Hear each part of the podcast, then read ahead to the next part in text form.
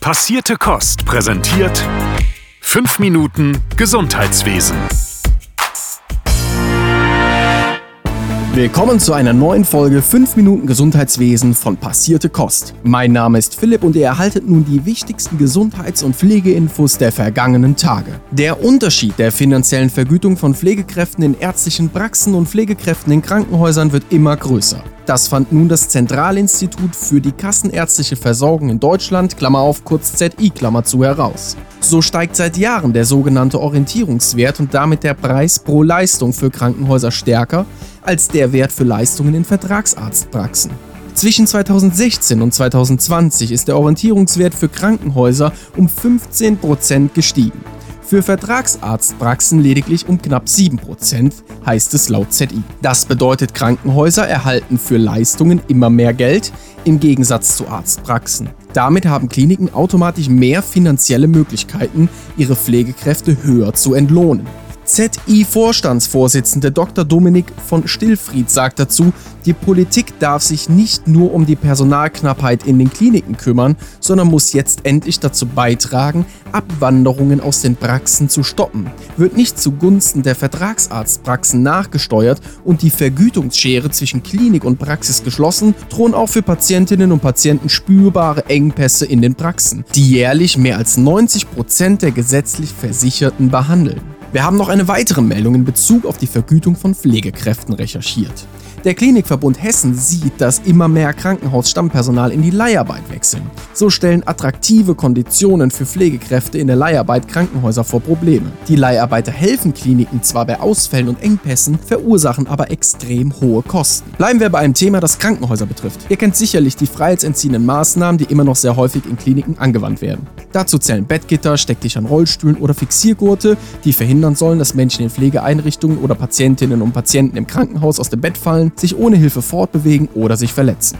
Noch oft werden diese Maßnahmen angewandt und dabei zu wenig hinterfragt. Eine Studie der Universität Halle untersucht nun, welche alternativen Strategien besser geeignet sind und wie Abläufe verändert werden können, um auf diese freiheitsentziehenden Maßnahmen verzichten zu können. Das Bundesministerium für Bildung und Forschung fördert das Projekt über drei Jahre mit rund 580.000 Euro. Im Raum stehen Vorschläge wie Sturzmatten, Mobilitätshilfen oder Niedrigbetten, aber auch veränderte Abläufe wie reduzierte nächtliche Kontrollgänge bei ausgeschaltetem Licht, um das Aufwachen und damit eine mögliche Desorientierung von Patientinnen und Patienten zu verringern.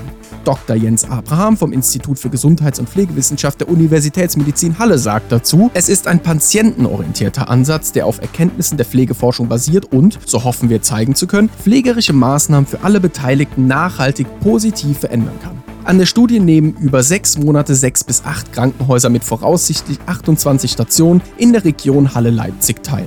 Dabei wird auf der einen Hälfte der Station ein neues Interventionsprogramm durchgeführt, die andere Hälfte behält die übliche Versorgung als Kontrolle bei. Danach wird verglichen.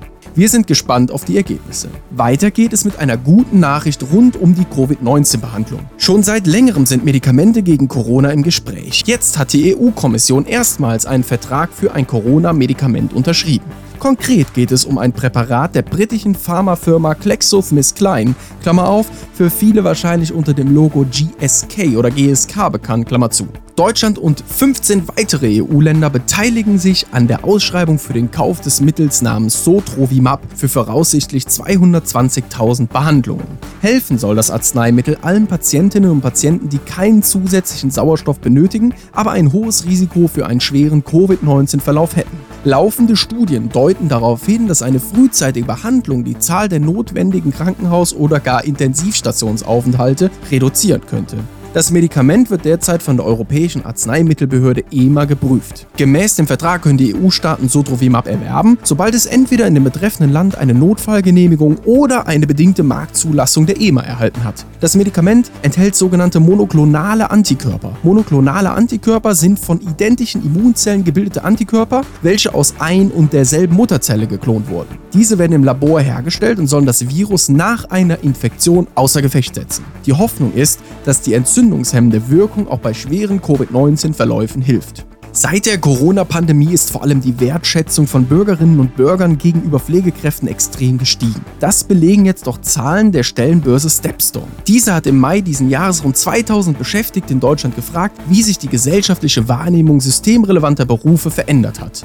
Besonders stark an Respekt gewonnen haben Arbeitnehmerinnen und Arbeitnehmer, deren Tätigkeit den direkten Kontakt zu anderen Menschen voraussetzt. Pflegekräfte, Ärzte, Beschäftigte im Einzelhandel und Erzieherinnen und Erzieher. Die neue Wertschätzung wirkt sich auch auf die Attraktivität der Berufe aus. Die Studienteilnehmerinnen und Teilnehmer sollten angeben, welche Berufe im Falle einer Umschulung für sie in Frage kämen und wie sich ihre Meinung durch Corona verändert habe. Vier von zehn Befragten gaben an, sie würden einen Wechsel in die Pflege jetzt eher in Betracht ziehen. Im Gehalt spiegelt sich das hohe Ansehen bisher aber nicht wider, sagten die Befragten. 70 Prozent der Teilnehmerinnen und Teilnehmer meinen, dass Pflegekräfte zu wenig Geld verdienen. Zu guter Letzt sprechen wir noch gleich zweimal unsere Glückwünsche aus. Herzlichen Glückwunsch an das Team des Walk of Care. Das ist eine Bewegung, die sich gegen gesundheitspolitische Missstände in der Pflege einsetzt.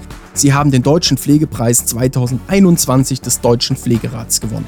Herzlichen Glückwunsch auch an Marita Mauritz, die seit 1992 im Deutschen Berufsverband für Pflegeberufe Nordwest aktiv ist. Damit hat sie erstmals den Mauritzring für außergewöhnliches Engagement vom DBFK verliehen bekommen. Der Preis, der jetzt öfters verliehen werden soll, trägt ihren Namen. Und das war es nun von uns. Macht es gut, bleibt frisch und bis nächste Woche. Euer Philipp von Passierte Kost. Passierte Kost. Pflegethemen mundgerecht angereicht. Ein Podcast von Noventi Care.